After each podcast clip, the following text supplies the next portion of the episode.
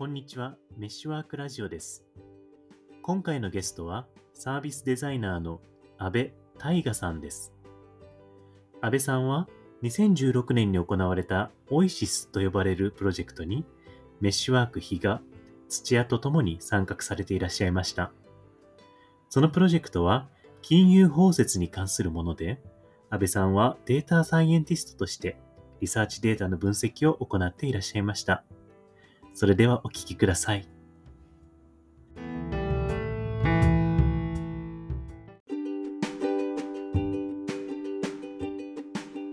とかでやられていた中での人類学的な何かみたいなものっていうのを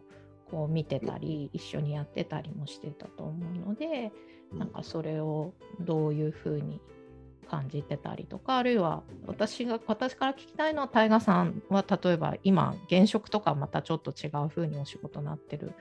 と思うんですけど、うん。なんかそういうところでもきっとその、まあ、デザインみたいな話とかって関わっている気がして、まあ、そこに人類学とかが接点があるのかわかんないけれども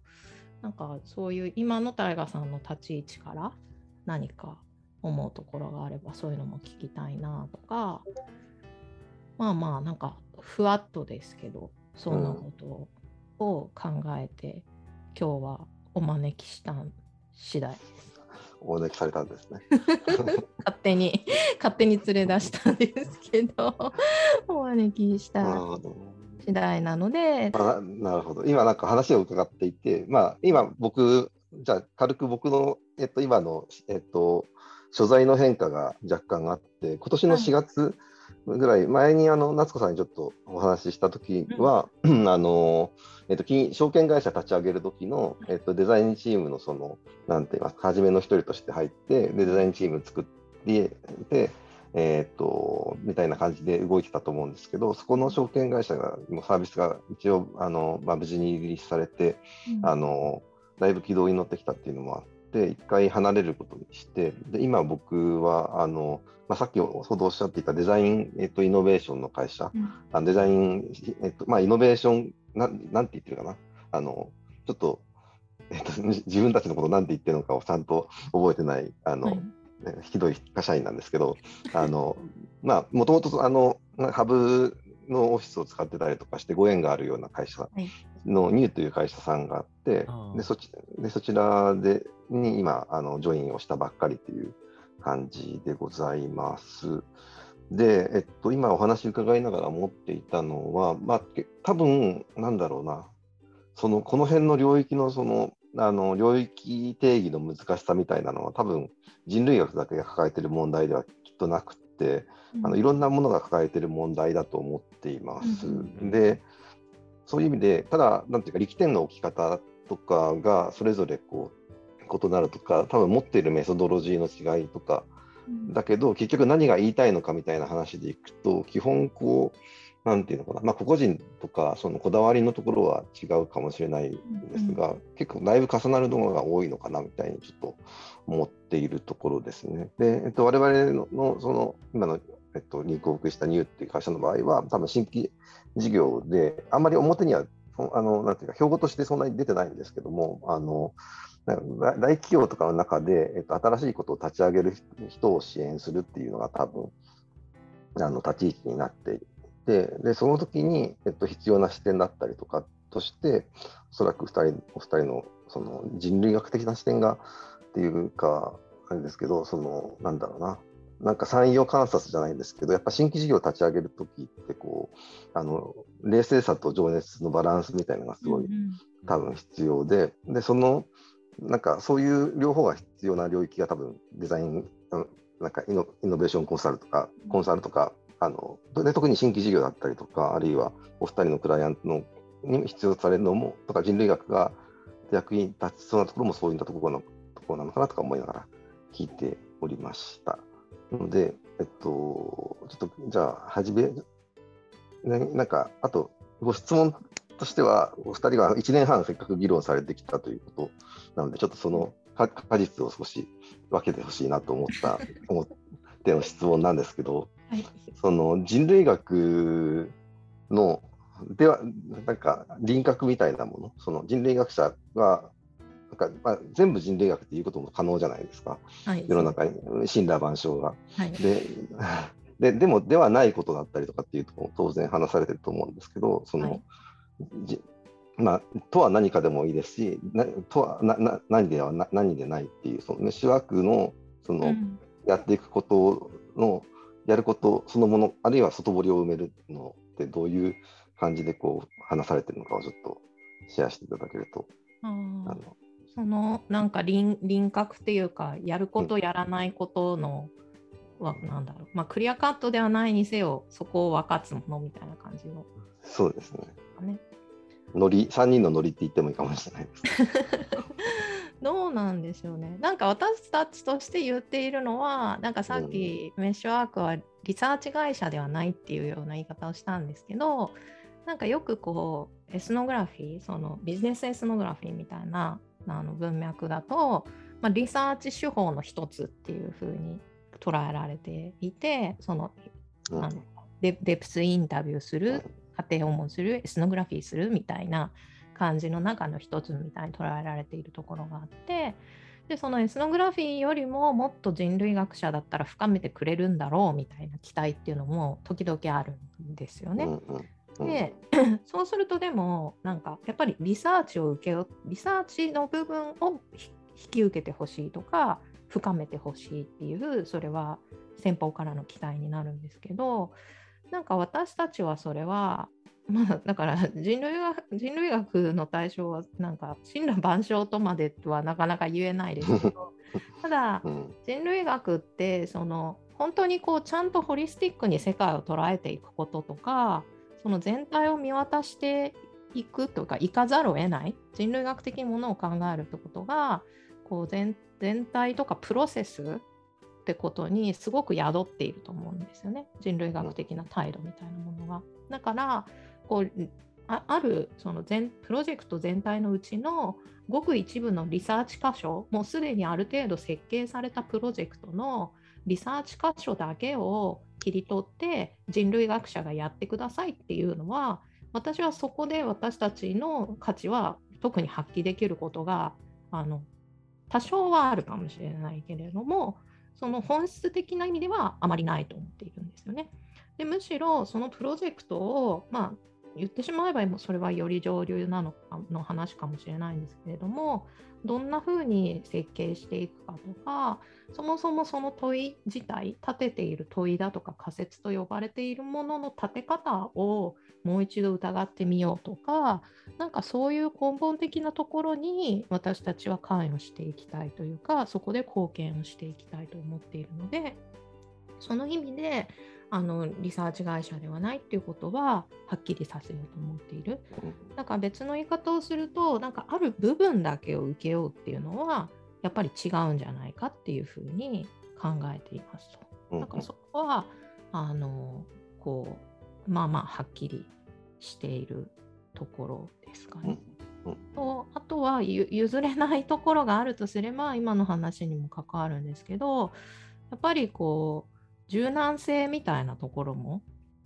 一番大事にしているところなのでなんかそれがもうこういうふうなアウトプット出してほしいんですがガチガチに固まっているようなものの中に私たちをじゃあ入ってくださいメッシュワークさん入ってくださいって言われてもそれも多分あんまり私あのこうお互いにハッピーな出会いじゃないと思ってるんですよね。あちらの期待に私たちも多分そのまま従うってことも多分できないし でも私たちがよりこっちの方が良いと思うっていう軌道修正の提案も受け入れられないのだとしたらそれはあまりこう一緒にやっても意味がないことになっていくのでなんかその柔軟その都度の柔軟な意思決定みたいなことをよよしよしとしてくれる人たちと一緒にやるっていうのはかなり私たちにとっては重要なことの一つなのでそこもあの譲れないラインかなと思っています。はい、まあ、だからなんかその私たちがあの今掲げているミッションみたいなのが人類学者の目をインストールするなんですけれども、なんかこれ議論した時もその視点をインストールするなのかとかその方法をなんか学んでもらうみたいな話なのかみたいないろいろ議論があったんですけど、うんそうではないだそのなんかそうするとなんかすごく一部分みたいな一部分のスキルであったり一部分の手法みたいな感じになってしまうのでちょっとぼやっとしたワードなんですけど人類学者の目っていう、まあ、言葉遣いにしたっていう経緯はありますかね。なるほうん。あともう一個言うとそのインストールするみたいなのもなんかだから私たちがなんかいいわゆる世間一般で思われてるこう専門家の関わり方なんかアドバイスをするとか専門的知識の提供とかっていうことだったりとかあるいはそのコンサルタントみたいにこう外側にアウトソースされた頭脳みたいに なるってことはあんまりしたくないとも思っていてなんか私たち私たちがプロフェッショナルだからそれを請け負いますというよりは私たちの持っているいろんなリソースとか私たちの持っている知識や経験をあのそれを得たいって獲得してみたいと思っている人たちに可能な範囲で伝えていくことでそのでそういう人たちが増えていくとその組織が自走できるようにするっていうこと私たちが抜けても自走できるようにしてもらいたいんですよね。うんうんだからその方がサステナブルだと思っているのでなんかそういう意味も込めてでもちろんそのインストールって一瞬で終わるようなことではなくて結構こう一緒に伴走しながらその人たちがじゃあ人類学者の目というふうに私たちが言っているものを徐々に獲得していくことで何かをじゃあ人類学まあ必要に応じてですけれどもそういうふうにプロジェクトを進めたいとか別にそれが新規事業を立ち上げたいでもいいしそれがなんか新しい企画開発の話でもいいですし全然違う組織開発でも人材育成でも何でもいいんですけれどもその時にそのなんか柔軟な思考を変えるとかよりこう広い視点を持ってとかなんかそういうような人材が組織の中にいることで何か新しいそれまでの考え方と違った見方ができる人がいてくれてで何かそこで新しいものが生まれていくみたいな仕組みを作ることに私たちが貢献できるとすればそれもすごく嬉しいことなのでだからまああのずっとその組織にべったりと張り付いているというよりは、まあ、もちろん中長期的な伴走をするんだけれどもその結果としてそこが自走できるようにしていきたいっていうことが一つのゴールでもあります。うんやっぱりですね、すごいよくによく似てるなとは思いますね。なんか、うん。うんうんあれですか、タイガさんがその今いるニューの中でやってる具体的なことっていうのはどんな感じのお仕事僕まだあのジョインして早い段階なので、そんなになんていうか具体的まだこうあのこういうあのなんていうのかなファームとしてそういうことをやるみたいな団体に属するのが超久々なので20年ぶりぐらいなので、うん。あのまあ、そういうなのでまだこうその中の人たちを見ている段階ではあるんですけど、まあ、今今でも具体的になところでいくとなんだろうそのすでに持っているお客さんだったりとかもうすでに持っているものっていうのに別の視点をあの出してで、まあ、大抵の場合は顧客視点っていうことになるんですけど、顧客視点のお客さんにとって価値があるっていうのはどういうことなんだろうかっていう問いをずっと投げかけながら、まあ、そのなんだろう、ねまあ、そここういうここが見れてないんじゃないんですかみたいなどちらかというとなんか答えを与えるようなそういうなんていうかコンサルティングってあんまりなんていうかもう結構10年20年ぐらい前のだった話な気がしてて、まあ、特に新規事業とかになるとおっしゃってたようなインストールだったりとかっていうのがない,、ないと社内政治も回らなかったりとかするのでそれはなんかある種必然うん的にそうなってる気がしますね。だだから僕がやってることは基本その向こうの,、まあ、あの単僕らの場合今の場合あれですとどうしても受発注の関係があるので、えっと、プロジェクトっていう単位を区切る区切ってその範囲の中で動くんですけどやっぱりこうすごく状況が刻一刻と変わって1週間とかも1日2日でこう、なんていうのかな、例えば僕らの相手のお客さんのの中のの会社の中でのそのコミュニケーションっていうのもすごくあの日々変わっていく中で、えっと、その他周りの人がどう思ったからじゃあどう動こうみたいな相談をこう受けつつだったらじゃあこういうああの、まあ、さっきの顧客の視点が大事だよねっていうのは多分一個こう補極性みたいにあるとは思うんですけどそれをこうどうその会あの実現していくのかとかその製品だったりとかお客さんの会社の中で、えっと、形作っていくのかっていうのはもう本当日々変化してるのでそこら辺をお手伝いするっていうような感じですかね。うんうん、ちょっとあんまあのふわっとしちゃったんですけど。いやいやいや。うん、なるほど。そうなのか。なんか、タイガさんってこう、なんていうの？関心も広いし、結構できることも広そうな方だし、今までのキャリアもすごくいろんなところを歩んでらっしゃるから 私水上くんになんかこう大河さんって何やってる人なんですかって聞かれた時に全然説明できなくてですね すごくふわっと唯一確証を持って言えるのはいや以前にそのオイシスでご一緒したんですっていうことを あの言えてそうそう。で、オイシスって、あの実は昨日、つい昨日、西野さんと一緒も一緒に、そのメッシュワークだけでの収録みたいなのもしたんですけど、その時にも、なんかやっぱ、しのさんからもその話とかポロポロ出て、うん、なんかやっぱり、彼女にとってもその経験の、まあ、その話ってだから私たち喋ってる時に何度も出てくるんですよね。うん、だからしのさんにとってもあの時はまあ私にとってもあの時にしのさんと初めてこう仕事としてプロジェクトとして一緒に何かをやったのって実はあれが初めてだったし、で私にとって言えばタイガさんも含めたなんかチームでいろんな人たちと何かをやるっていう経験もすごく新しいことだったし私にとってもとてもインパクトの大きかった出来事だったんですけどだからそうその中の一人がやっぱり大河さんもいてくれたっていうのも私にとっては結構大きかった。まああんだけ密度の濃いあのタフな時間を過ごしたので すごい大きかったことなのでなんかたびたびそう話題に上がるんです。実はメッシュワークの中で、だからそのそこでご一緒した人っていうことを私は大河さんのことを指していい そうね。そういう話よく聞くんですけど、でも私は全然全体像そうそう、水上君はでもそうそれが断片的にだけ聞いているっていう事実が、はい。皆さんがなんかエプロンをつけてたっていうことは何回も聞くので、その話はよく聞くんですけど、他の方が何されてたのかとか、なんかそもそもなんでそれが始まったのかとか、よくわからぬまま聞いてるっていう感じですね。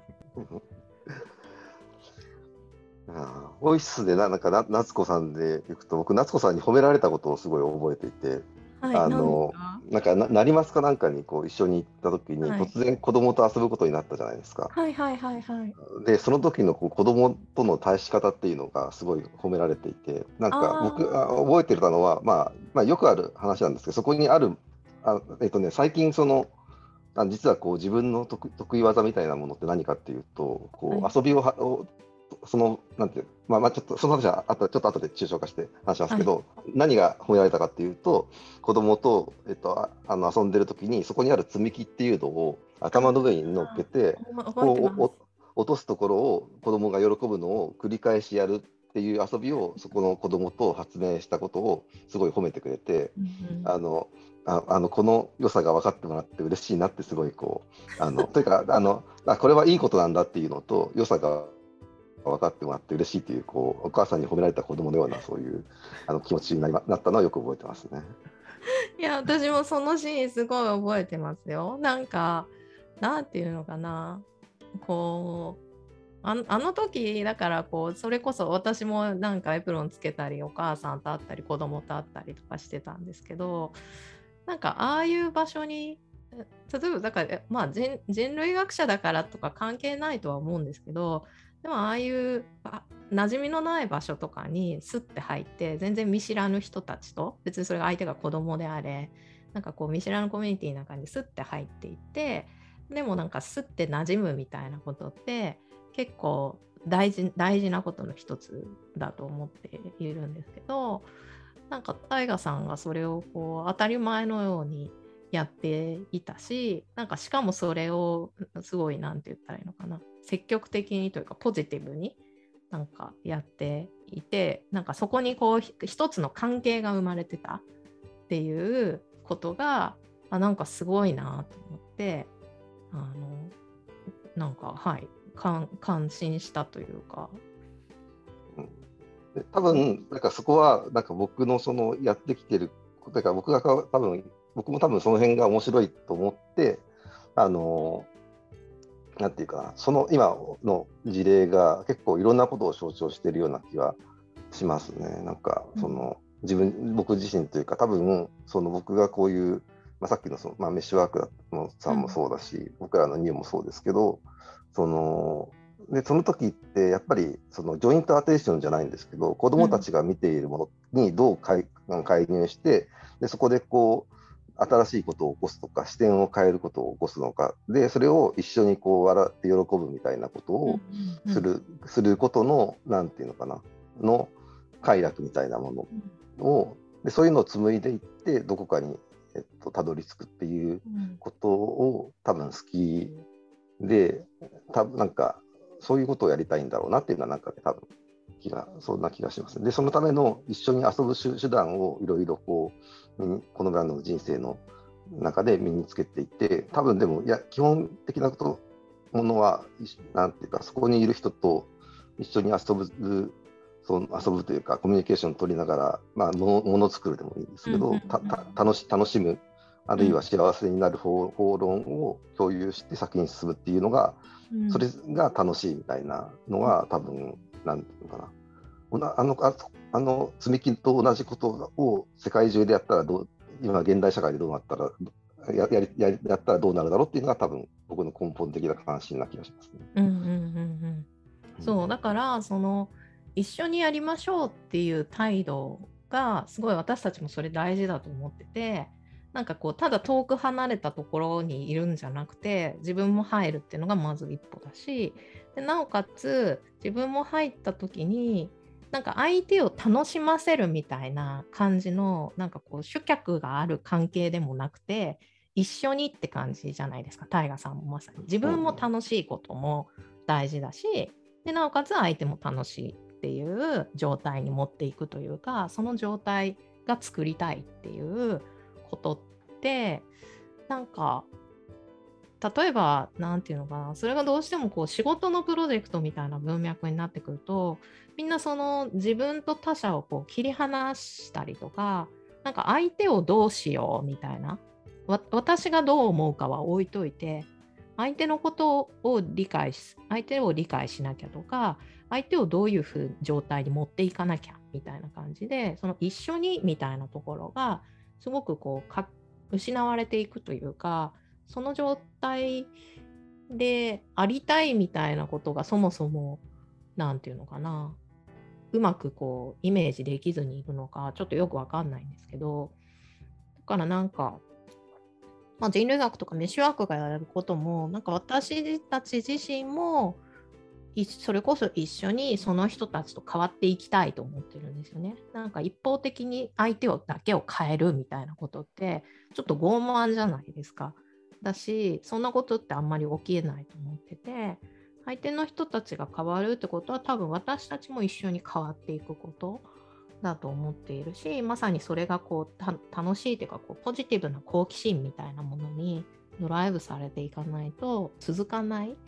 話だと思っているからなんか大河さんはそういうことをするってできるっていうのをこうがビジュアライズされてたんだなって今だから思うんですよね。あの積み木遊び、うん、そうそう。まさにそうだと思いますね。うんちょっとなんかこのまま続けてると多分また遠い方向に走ってそうですね。今今どうですか？今水上さん。そうですね。それすごいそれすごいいいなと思いつつあのさっきからずっとやっぱり気になってるのがオイシスって何だったんだって話なんですけど、そのなんか比嘉さんでもタイガさんでもこう多分互いのパースペクティブが、まあ、視点が違うと思うんで、うん。何だったのかを教えてほしいなって思いました。うんそうですね。まあ、あの、すごくあり手に行くと、多分リサーチプロジェクトっていうのが一個、なんていうか、明確なあのアウトプット、我々としてのアウトプットって多分2つぐらいしかなくて、1個が、えっと、日本財団にやった、えっと、で、お金くださいっていう、あの、お金くださいって言うとあれですけど、まあ、篠さんとかに登壇してもらって、えっと、じょあの、何でしたっけ、なんか忘れちゃったんですけど、今、ネクストコモンズラボが、あの、あそうそうそうあの今今だに彼は頑張ってますけど、あのそこと同じところにアアプライして、えっと、ちょっとは、えっと、なんていうか、入賞したみたいな感じのアウトプットが一つで、それは、それと、あと実際ベースになってたのが、メットライフさんの、えっと、ファイナンシャルインクインクルージョンというか、ファイナン包摂の話で、えー女性の、えーなんか子育て世子育て世代におけるファイナンシャルインクルージョンについての調査みたいな時に、多分なんていうのかな、そこを、えっと、ちょっと面白いやり方でやりますっていうような提案を受けていただいて、で、えっと、一応アウトプットとしてはいくつかあった中の、なんていうのかな、多分、うんとまあ、調査結果をまとめたっていう、その2つが、えっと、我々のアウトプットでしたっていうのは多分、あの、えーなんていうのかな、えー対外的に言えることとしてはそれぐらいしかないんだけど、それをなんか好きな方法、好き、なんていうか、いろいろ見てるものとか、あの、こうなったらいいよねっていう願いとかも含めて、我々はこう、活動していたので、それぞれの人の中にいろんなものが残っていて、で、多分僕ら中にいた人がオイシスのことを表現するときは、そのアウトプット以上のことを表現しがちで、えっと、アウトプットにできなかったところで、僕らの体に残っていることを一緒に言っちゃうんで、ややこしくなってるんだと思います。適切な。すごい。な解説ありがとうございます。つまりなんかそのプロジェクトのあのもちろんそのテーマとアウトプットみたいなものはある程度は求められていたものというかとしてあったんですけれどもそのプロセスだったりとか用いる手法とか具体的な対象とかはかなり柔軟にしていただいていたので私たちが決める余地もすごく多かったんですよね。なので、じゃあそもそも誰を対象にしようか、それをどんな手法で進めていこうか、どんなプロセスで、どういうタイムラインでみたいなことっていうのも、つどつどに話し合っていたので、なんかそれも含めて、で、まあ、さっき言ったことじゃないですけど、でそれがつどつどに変化するんですよね。プランしてたものをやってみたら、いや、違ったねみたいな軌道修正もあのかなりしながら進めていたので、こは本当に誠実すごく誠実にやれたプロジェクトだったと私自身は思っているしでもそれをこうそうすればするほどそれをチームでやればやるほどにみんな結構しんどい思いはするわけですよね。毎回の軌道修正にみんながこう影響を受けていくからっていうようなことをでもそのチームだったからやれたのかなっていうのが私が内側から感じてたこと。うんなので多分2つあるんですよ。内側からのオイシスと外側からのオイシスが。うそうですね。んうんあでうち多分内側からのオイシスはあの今夏子さんがここにいることをとか僕がやってることを含めとか篠さんとかそれぞれがここにいるありように中に多分結構いろいろ表現はされてしまっているので多分もうちょっとしてからかじゃないと語られない語り得ないことなのかなという気がします。うんうんそうなんですよね。だから、そう、私がだから言ってるのはた本当にシンプルに、なんかあそこにああ、あのプロジェクトに入ってなかったら、それこそ私は今メッシュワークをやってないと思っていて、で、それは、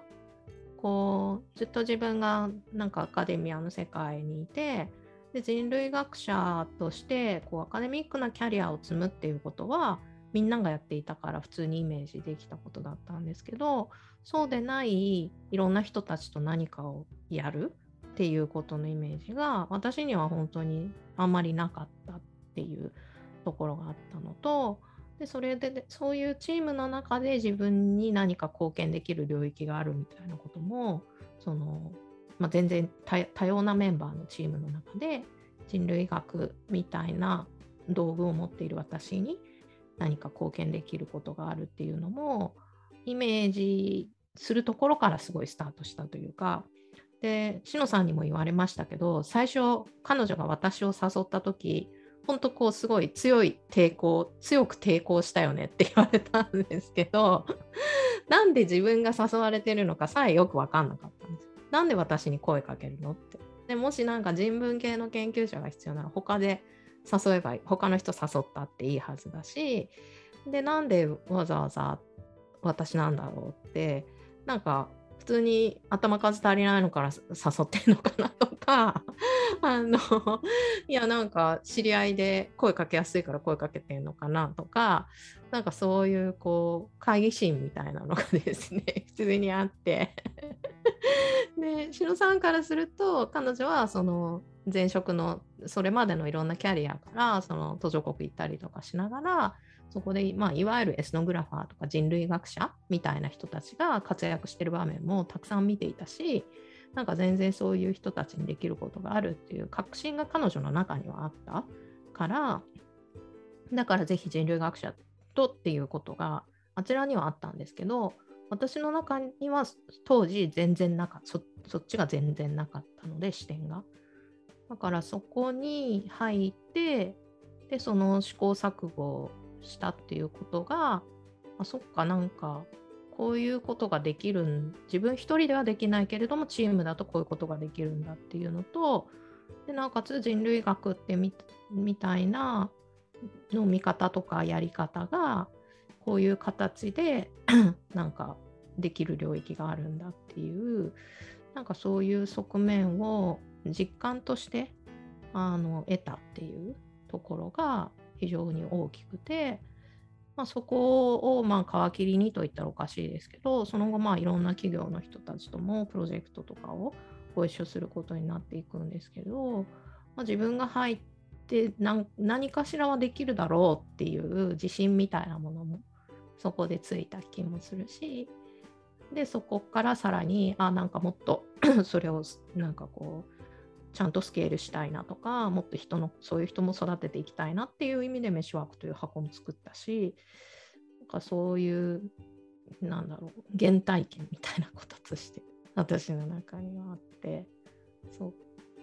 で篠さんがま言っていたのも彼女もだからそれまでいろんな人類学者みたいな人たちを見てきてけれどもなんかそこまでこう何て言うのか強いアカデミックなバックグラウンド持ってない人たちだっていたしもう少しこうリサーチの部分に特化したというかそういう人たちも多かったからでもオイシスの中ってなんかずっと結構フィロソフィカルな話を延々してたじゃないですか。だからなんかあそこまでそういうふうにやるタフさみたいなものもしのさんにも結構なんか印象的だったしなんか人類学者っていうのもこうなんかかなりこう広い範囲からリファレンス持ってきてでかなり細かいデータと膝つき合わせる。なんかただ現地にフィールドワークしますだけじゃない感じとかもなんか篠さんも目の当たりにしてなんか結構印象的だったみたいな話をされてだかそういうこういろんな人たちの眼差しの中で私も仕事できたっていうことがとても大きかったなっていう。のがありました。